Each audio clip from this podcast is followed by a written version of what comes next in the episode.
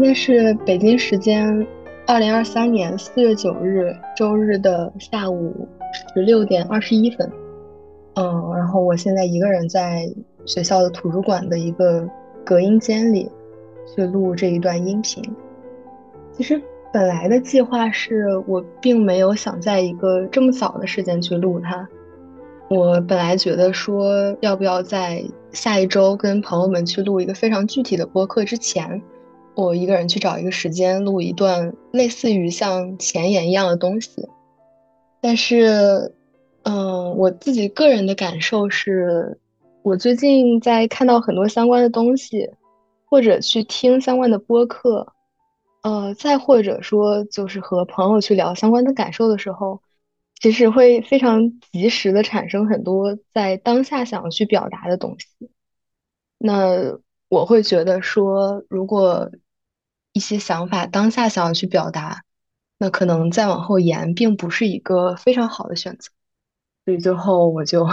决定立刻来到图书馆，然后去录下我现在这个时候的一些想法。嗯，这一段音频其实并不完全是作为那单独的一期播客的前言而存在的，它可能会是想要去讲述为什么我会非常突然的想要去有一个这样的播客。那其实播客这件事情，我的朋友去年甚至是前年可能就有在，大家就有在做这件事情，但我一直没有想要去做这件事情，是因为我好像没有特别去想要表达的东西，或者说我会觉得很多的表达都是非常的 personal 的，就是我讲出来，那大家去听这个播客，但是大家又能从中得到些什么呢？我一直觉得大家可能没有办法 从中得到些什么。所以我没有想过要录播课，但是在今年，呃，尤其是在时间进入到四月的时候，呃，我个人的生活状态，包括我的很多想法，都随着这个时间点发生了很大的变化，或者说很多东西被唤起了。呃，有可能是这个时间会引起我的很多想法，也有可能是我一定程度上的从我。去年一整年的某种程度上的失语状态，恢复到了我稍微可以去尝试做一些表达和做一些记录和梳理的这样的一个状态。所以呢，在这个对我来讲可能会有一点特殊的月份这个时间节点，我就突然冒出了说想要录一期播客的这样的想法啊。然后因为现在我讲的东西是非常。零碎的，就是我没有打任何的草稿，我也没有去写一个大纲，嗯，所以可能会非常的反复，然后非常的没有没有顺序，也没有计划，然后也有可能会让大家听的觉得一头雾水。但是我在之后剪辑的时候，应该也不会做过多的处理。就是怎么讲，我我的专业是社会学。然后我们之前在讲知性研究的时候，会学到一个相关的，也不能说是概念，就是一个相关的理论吧。就是说，当人们在讲述、在表达的时候，呃，其实重要的东西并不完全只是限制在他所讲出来的部分，比如说那些词语、那些句子，包括他的声音，包括他的表情。并不局限于这些你能够看到、能够听到的东西，而是说那些他没有讲出来的东西，他没有显现出来的东西，比如说像他话语中的停顿，或者说那种长久的处于回忆中的空白，包括像我自己现在已经能感受到我在讲述的时候会有很多的中断，这样的一种东西，其实也是值得去关注的。就是也是对于这个人的状态也好，对于想法、对于事件的一种反应，所以我会觉得，尽管这一定会是一个非常非常非常粗糙的前言，甚至我觉得可能下一期的播客也会是比较粗糙的一期播客，但是，嗯，我个人会觉得这其中发生的一切及时的反应，然后大家一些及时的表达，可能都会是一个很重要的部分吧。所以我会觉得，尽管 可能比较粗糙，但应该也是蛮珍贵的一个东西啊。好，然后刚才讲的东西呢都非常的零散，然后就来解释一下我的第一期播客大概要讲什么，然后以及呃关于我的整个的这个播客可能会讲什么。呃，我刚刚提到一件事情就是，其实就是促进我产生录播课的想法，可能会和这个时间点有关。呃，然后我不知道我这种非常浅层的表达能不能让听众领会我的意思。一方面，我可能会觉得说，我不想把它表达的太过于直白，会显得有点，可能会有点。我也不知道，如果讲的太过于直白，会让我觉得那个也不是我的特点。然后另一方面呢，就是因为我本人所处的地方可能会有一些其他因向、其他因素上的考虑吧，所以我不会说想要把整件事情讲得非常的直白，或者说至少在前言中是不想这样的。呃，那四月这个时间对我来讲其实是一个很微妙的时间，因为去年的四月的时候，我本人其实并不在中国，我本人不在这个地方。我去年的时候其实在加拿大，然后我从三月底的时候，从三月二十一号的时候我离开上海，嗯，然后我飞到了蒙特利尔，去了加拿大，然后去交换学习。嗯，我在加拿大一直待到了八月十六号，待了有近五个月这样的时间。但是去年四月的事情，包括后来五月、六月、七月，一直到年底的所有事情，我个人都是有在关注的。然后以及我后来回国之后，我也亲身经历了一些事情。那所以整个事情对于我来讲可能会比较神奇，就是我人在外面。但是我没有和这里的一切断开任何的联系，那这就造成了一个结果，是我在今年的四月，甚至是三月底的时候，我在进入到四月之前的时候，我整个人就会处在一种很难以形容的一种复杂状态。嗯，怎么讲？就是我没有切身的去经历四月的创伤，甚至说我是一个比较幸运的人，我在这一切发生之前离开了上海，但是。整个的事情对于我依然产生了影响，以至于我在今年的四月会过得如此的难受，甚至这也不是说仅仅是一年的这样的一个经历，而是说可能过去三年，甚至可能会更久的一个长时间的东西，它都对我个人造成了一些影响。那这就是我录第一期播客的契机，因为嗯，最近其实。大家如果有关注的话，会发现，可能大家看的一些文字或者听的一些播客，就是公共场上其实也有对于过去这一年的很多声音的表达，包括我也能看到我的一些朋友或者一些根本就不认识的网友，大家也在回忆去年的很多事情。那我自己会觉得说，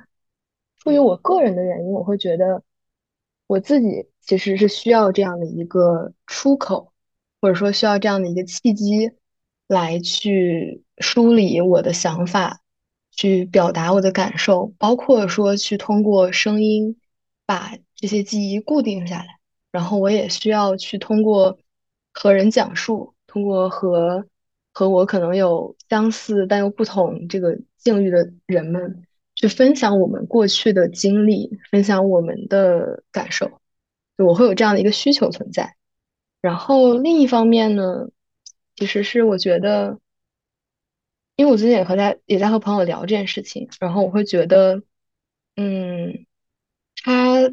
作为一个公共性的事件，每个人都被卷入其中，它以一种你不可以抵挡的非常宏大的姿态去进入到个人的生活里。但是他现在又仿佛悄悄的就离开了，这个事情好像就结束了，这个阶段一下子就过去了，然后所有的人都在往前走，这件事情被放在了原地啊，我会觉得说，在更加公共的场域，比如说互联网或者是其他的什么场域里，没有这样的一个讨论的空间，没有这样的一个大家可以表达感受、可以去说出某种结论的这样的一个空间，这件事情本身也是会让人觉得很痛苦、很压抑的。那所以我会觉得，我可能会想要去自己去创造一个这样的空间，所以这也是我去录这一期播客的非常重要的一个原因。但是其实，在录之前，我我会有很多的顾虑，会有很多的纠结。比如说，我也在跟朋友在聊，嗯，其中一个非常重要的纠结是，我会觉得，嗯，创伤经历或者说过去三年的经历，其实是一个很 personal 的事情，甚至包括说，呃，当我去录那一期播客的时候，大家讲的都会是很个人化的体验。那这样一种很个人化的东西，它的意义有多大？它能带给大家的到底是什么？比如说，当你真的去听了这一期播客，嗯，那你能从中获得的是什么呢？会不会这种非常个人化的体验其实没有那么大的意义呢？这个是我担心的第一件事情。嗯，然后我也有第二个事情担心，就是我会觉得说。嗯，当你只是一个人去思考这些东西，当这些情绪只是存在于你自己身上的时候，嗯，你大概率会是一个诚实的状态，你会比较诚实的感受到，去去面对自己的很多思想，面对自己的很多感情。但是当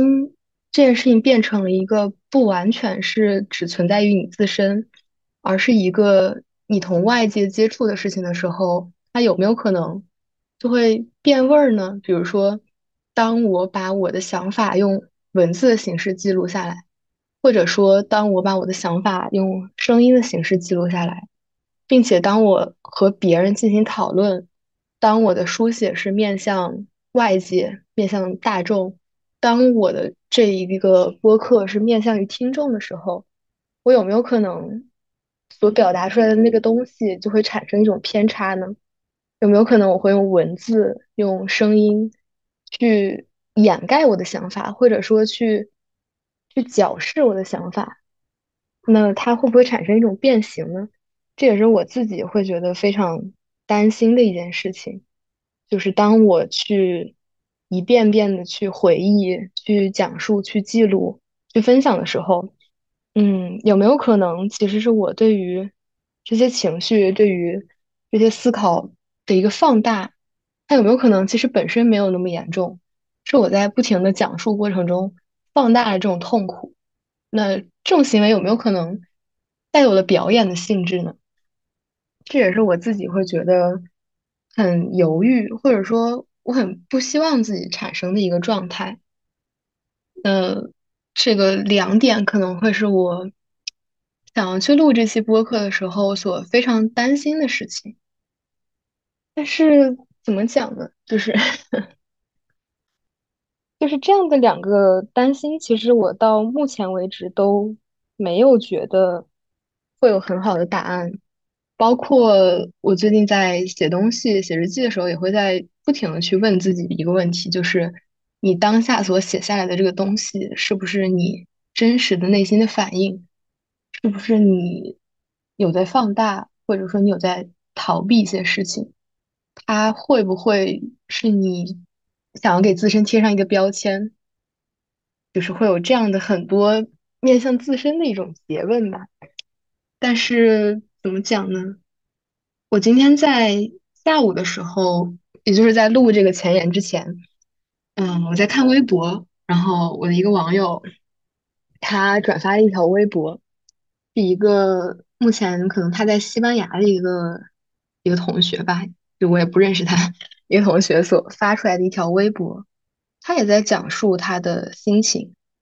嗯，他在他那条微博里写说，那三年永远的摧毁了我的一个部分。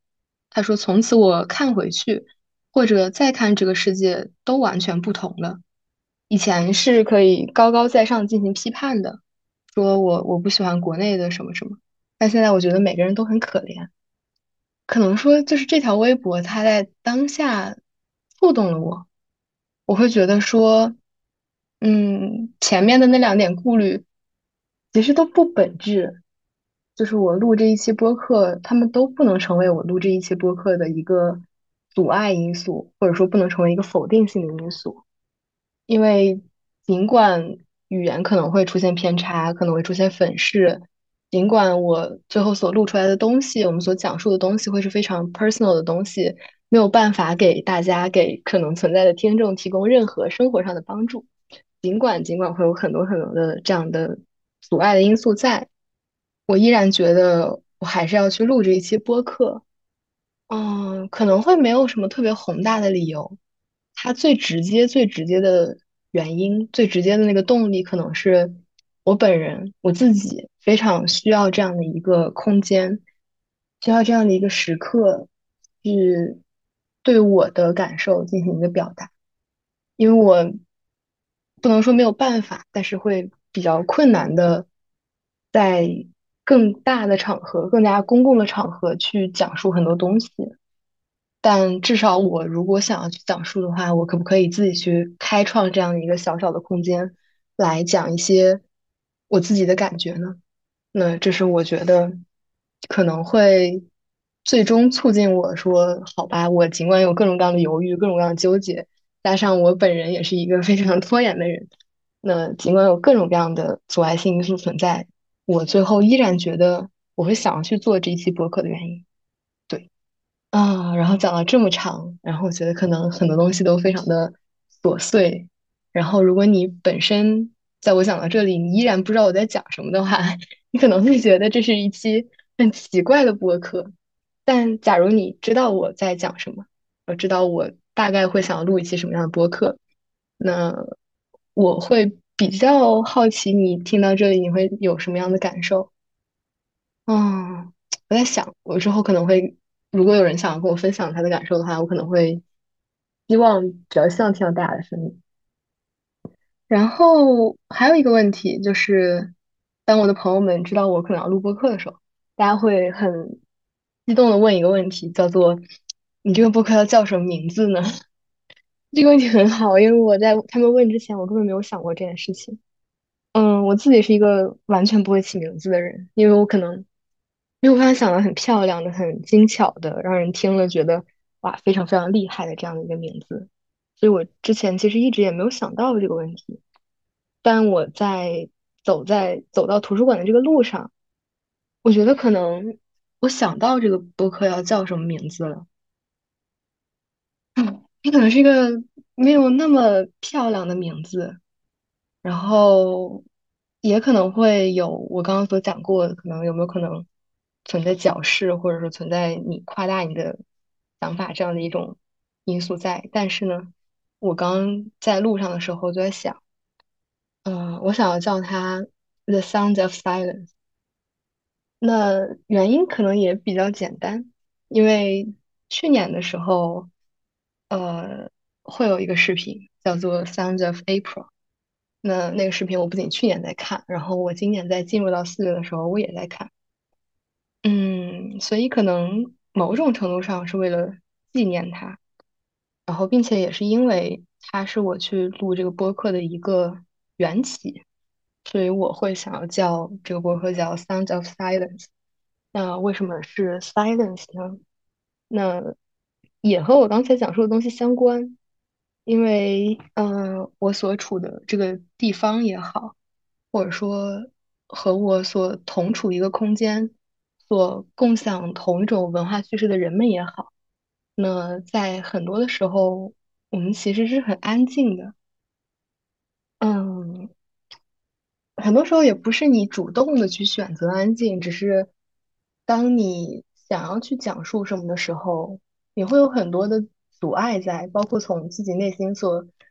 所产生的那种阻碍、那种恐惧、犹豫，然后以及种种的现实因素的阻碍。那种种阻碍下，大家会是倾向于处在一个安静的状态，或者说更贴切一点讲，可能是会想要处在一个失语的状态的。就是这种失语，可能也是因为本身我们缺乏这样一种表达，我们也缺乏这样的一种场场合。啊，我们也没有这样的一种机会，所以很多时候大家是失语的。那我录这期播客的话，或者说我我对于这个我以后这个更新频率一定会非常非常非常低的这一期播客的期待或者说预期，就是假如很多时候我们是失语的话，那当你想要真的讲什么，或者说你感受到自己内心有一点点想要讲什么的冲动的时候，或许可以更勇敢的表达，然后并且我会希望说我可以有这样一个地方。然后来打破这样的一种失语，然后来做出我的一些表达。尽管这种表达是非常就肉眼可见非常不成熟，然后非常生涩，没有任何计划，没有草稿，然后也可能会觉得非常模糊的一种表达，但是我依然会想要有这样的一种表达。那所以我可能就会给我的博客起这样的一个名字。然后还有什么想说的呢？其实，嗯，我自己一个人坐在这儿的时候去讲的话，会觉得很多东西都是很难讲出来的。我可能需要有人和我处在一个空间，然后或者和我坐在一起，我来跟大家去进行讨论。我需要去听到别人的声音来作为一种反馈，因为如果我只是自己坐在这里讲，那其实很多东西我都已经忘了。从去年甚至是三年以内的一切，很多东西你在看的时候会觉得，哦，我知道它发生过，但是好像我已经忘了，这个东西已经被抛在了后面。如果没有人提起来，它就过去了。所以，如果你很直接的问我说我想要讲什么，我可能很难去回答这个问题，因为我自己也很难去非常主动的唤起很多回忆。所以，我坐在这里讲。最后就变成很重复性的话语！但是我最近有在听，嗯，我感觉可能在下一期播客中，我们也大概率会聊到最近我们所看到的、所听到的很多东西。那我觉得可能更加多的主要的内容会放在下一期的播客里。那这一期的播客只是我本人的一个非常琐碎的自言自语，然后大家可听可不听这样的一个情况。嗯，我今天早上起来的时候，就是有想起格飞老师他所写的一篇作品吧。那对于这篇作品中所描述的人也好，或者说那个事件，或者说他所写的那个时间、那个年代也好，其实我我并没有很多的去查找相关的背景。所以也没有办法去对他写这篇文章时候所想表达的东西去进行一个揣测，只是说这篇文章应该是我在可能是一年前甚至两年前所看到的一篇文章，然后大概也是在一个春天，可能甚至也是在四月我看到的一篇文章，啊，然后这篇文章我一直记到了现在，以至于说今天我早上起来的时候。我突然想起来这篇文章，然后我就去再看了一遍。嗯，我会觉得他其中所讲的一些东西，他的一些话，其实是很贴近于我当下的一个状态和我现在所处的一个情感特点的。这篇文章叫《苏醒》，就是醒过来的那个苏醒，然后是在他。不过是垃圾这本书里面所收录的，我不知道在他别的集子里有没有收录，但我正好是在看这本书的时候碰巧去看到的。然后他这篇文章其实是就是这个时间是处在了春天，处在了四月。然后呢，在这篇文章中，呃，这篇文章中的我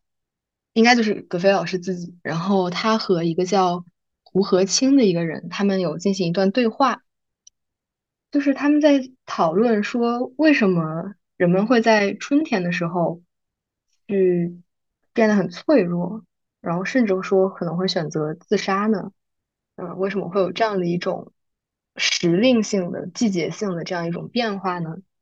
然后这个胡和清先生他就说，他说这种事情其实是和苏醒时的脆弱意识是相关的。假如他这个他就是在这篇文章中，呃，选择自杀的人。他说，假如他能熬到夏天，也许一切都会好起来。他根本用不着自杀。但是呢，在春天的时候，随着万物的复苏，人的思维也会变得格外的活跃，积蓄了一个冬天的能量，此刻都已经蠢蠢欲动，各种念头纷至沓来，而不冷不热的暧昧气候非常适合这种念头的生长。在冬天的时候，至少你还有严寒需要对付，通常你只要缩紧脖子就可以了。而到了春天，人会在不知不觉中迷失。到处都是平庸、矮板、浑浑噩噩，连空气都是甜腻腻的。连续不断的阴雨更让人感到厌倦。他说：“我这么说只是打了一个比方而已，你知道我想说什么。何况，并不是每个人都会在春天感到不适，就只有极少数的人会被忧郁抓住不放，比如说我。”嗯，然后后来他又讲说。空气污染的是那样的厉害，但是你还是能嗅到窗外的勃勃生机。它几乎是无处不在，却唯独不是你的。它就像是一面镜子，映照出你的衰老、没落、沉腐，百无一用。所有的植物都长势良好，而我却要凋萎了。然后在这篇文章的再后面两段呢，嗯，就是说这段话的人。就是叫胡和清的这个先生，他也死了。嗯，就是这两段话其实是很触动我的，并且某种程度上我可以讲，我对这两段话是有共鸣的。嗯，怎么去讲？就是像我刚才所说的那样，就是我并不了解他这篇文章所写的那样的一个时代背景。然后我没有去查，所以我没有办法去非常妄加的揣测什么。但是我不知道有没有听众会注意到，他在里面讲说，这个只是一个比方，你知道我想说什么？那我个人对于这个比方的解读是，我会觉得他所描述的这个状态，其实也一定程度上都会和我当下所处的状态有一些相符。就是这两天春天来了嘛，然后这个地方的春天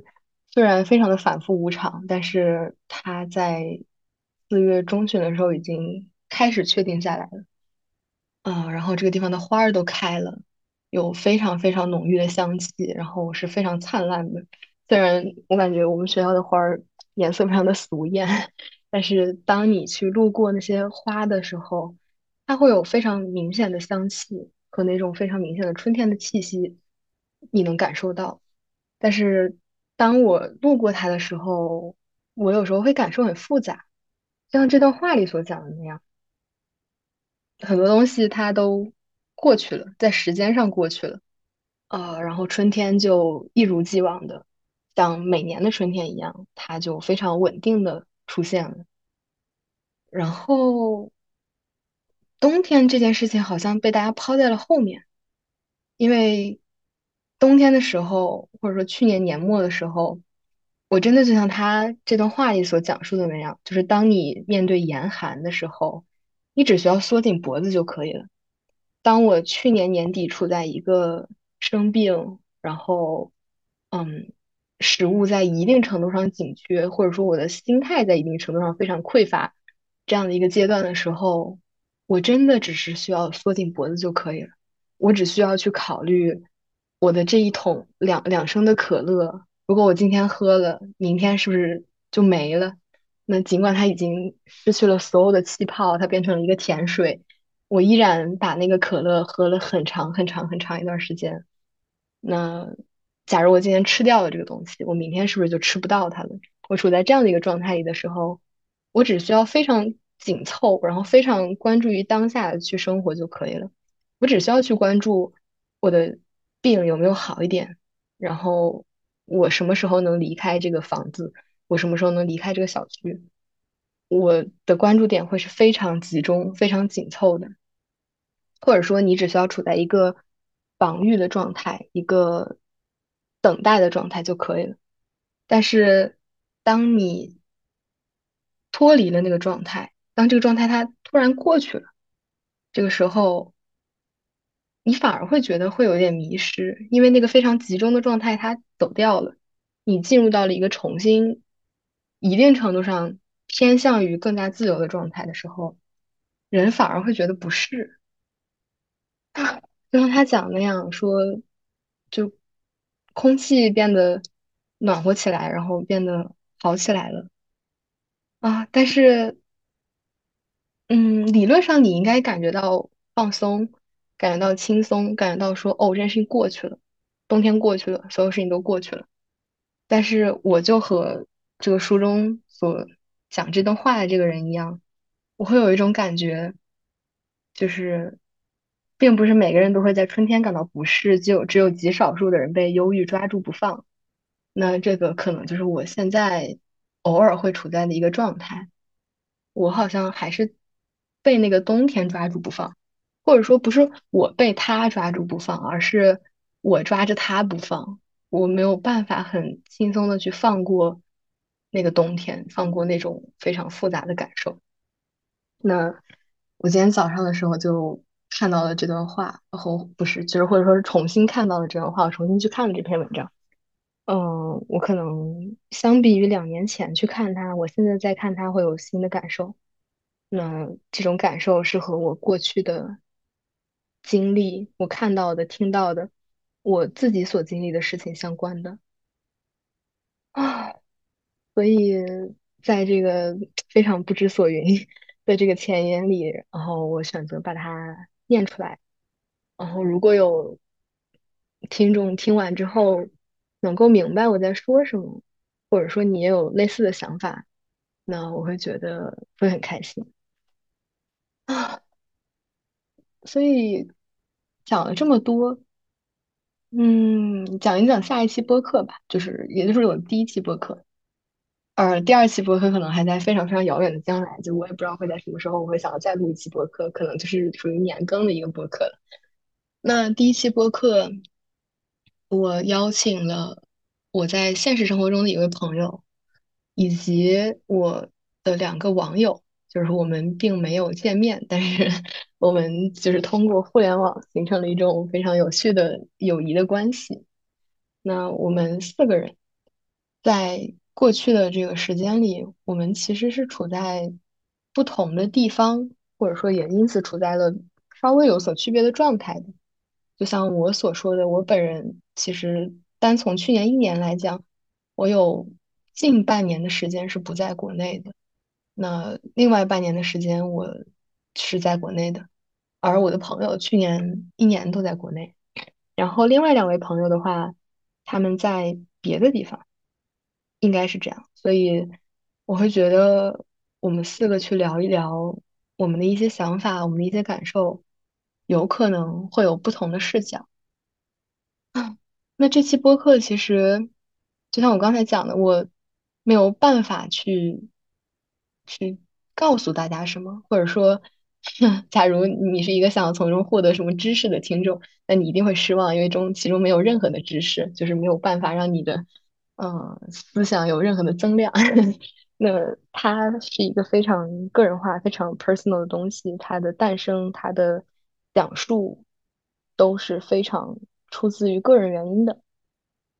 那我不知道它会是一个什么样的效果，因为我其实还没有录，我只是列了一个非常非常粗糙的一个提纲吧。那我也不知道说，当我们真的去讲的时候，这个事情会讲成什么样子。我只能说，我会尽量的。保证说这是一个诚实的播客，呃，以及我会诚实的剪辑，然后能够让我在我自己也好，或者说听众也好，在再次听到这个播客的时候，会以一种诚实的状态去面对自己的感受。那这可能就是我的一个非常浅的期待吧，就是如果你想从中获得些什么样知识，那应该没有。嗯，但如果你觉得你也需要这样一个地方，需要这样的一段音频，然后来帮助你和自己的感受和自己的经历进行一个互动，我不愿意用和解这个词，因为我我不愿意和解。我去录这个播客，我讲这些东西，我也不是说想要通过讲述最后获得某种平静和和解，我不愿意。所以我会希望说，你听到这期播客的时候，呃，如果你能从中获得和解，那是非常好的。但如果你不能，也也没有关系，因为其实很多东西没有什么答案，那只是讲述和记录本身。和解也是一个，或者说放下，也是一个其实很困难的事情。那我会觉得，假如你听完之后有稍微感觉到和你的感受会有一些共鸣，或者说有一些互动在的话，那我觉得可能我录这一期播客的更高一点的意义，或者说目的就已经达到了。然后大概其实就是这样。嗯，然后，但是等我发出来那期播客的时候，可能 大家也不要做什么太高的期待，应该也不会非常的非常的快，因为四月是一个非常忙碌，对我来言，对我而言是一个非常忙碌又非常不稳定的月份，然后也需要我本人去尽可能紧凑的去完成这些事情。我只能说我我尽量保证在四月结束前能把那一期播客录完，然后发出来。但是，嗯，